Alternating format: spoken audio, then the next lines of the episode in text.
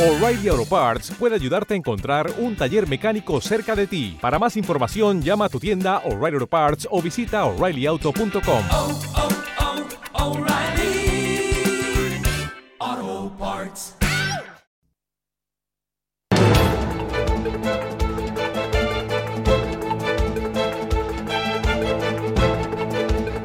IG, expertos en CFD, Barrera, Turbos 24 y Opciones Vanilla, patrocina la entrevista capital.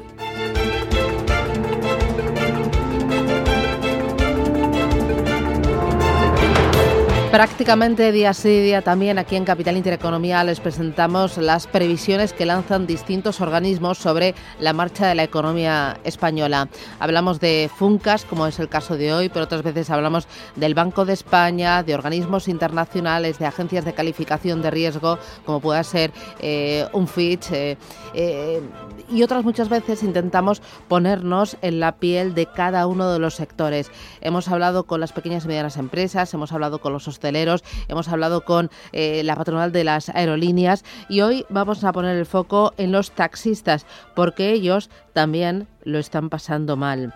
Julio Sanz es presidente de la Federación Profesional del Taxi de Madrid. Don Julio, ¿qué tal? Muy buenos días. Hola, muy buenos días. Eh, lo están pasando tan mal que ustedes eh, han pedido ayuda a- al Ayuntamiento de Madrid y el Ayuntamiento de Madrid, ¿qué les ha dicho? ¿Qué, eh, eh, qué pasa con, con- en qué situación están y, y qué ocurre con ese diálogo con las autoridades del Ayuntamiento?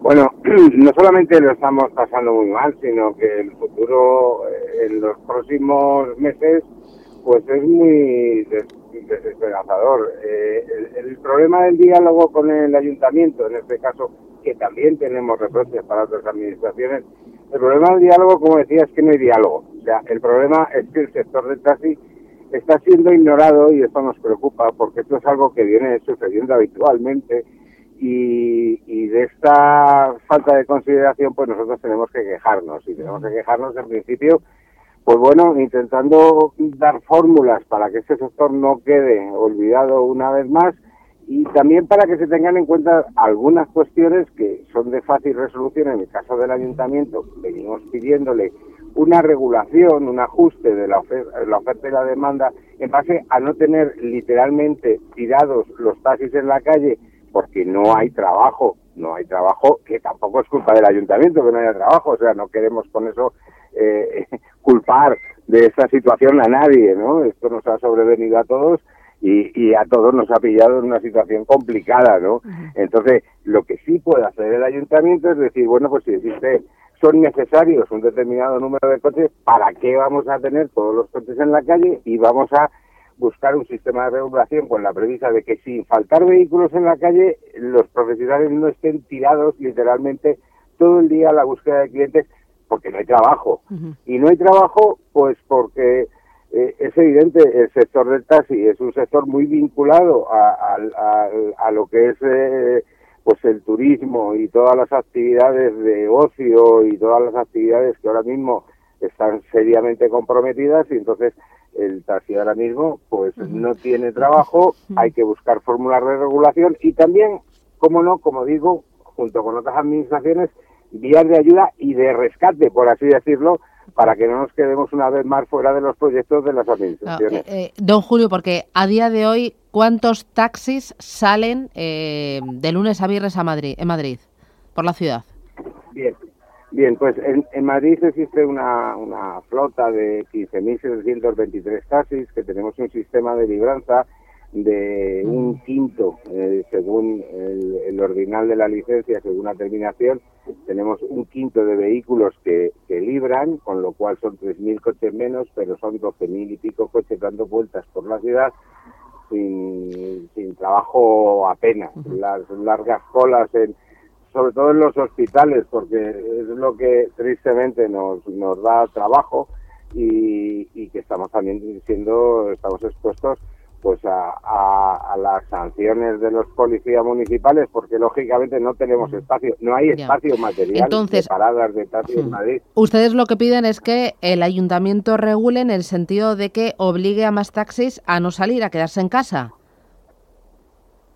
Hay muchas fórmulas y fórmulas sencillas que no generan ningún coste ni a la administración ni a los taxistas y es regular una fórmula pues fácil, un 50%, pares o impares que puedan desarrollar su actividad porque con la mitad de la flota en la calle, y estamos hablando de 7.500 coches, está más que de sobra garantizado el servicio. Pero a la vez estamos dejando de salir a la calle pues para mendigar por las paradas, encontrar un hueco y producir pues un gasto también en combustible y también una exposición innecesaria porque les voy a dar un dato para que tengan en cuenta un poco lo que es la situación.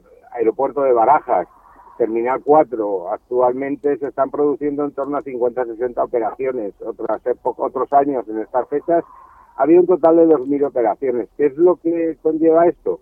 Pues que 800 compañeros durante 5 horas cinco horas. Es lo que se tarda de media en recoger a un cliente en Barajas, pues estén expuestos en una única parada compartiendo pues pues bueno pues un espacio muy reducido.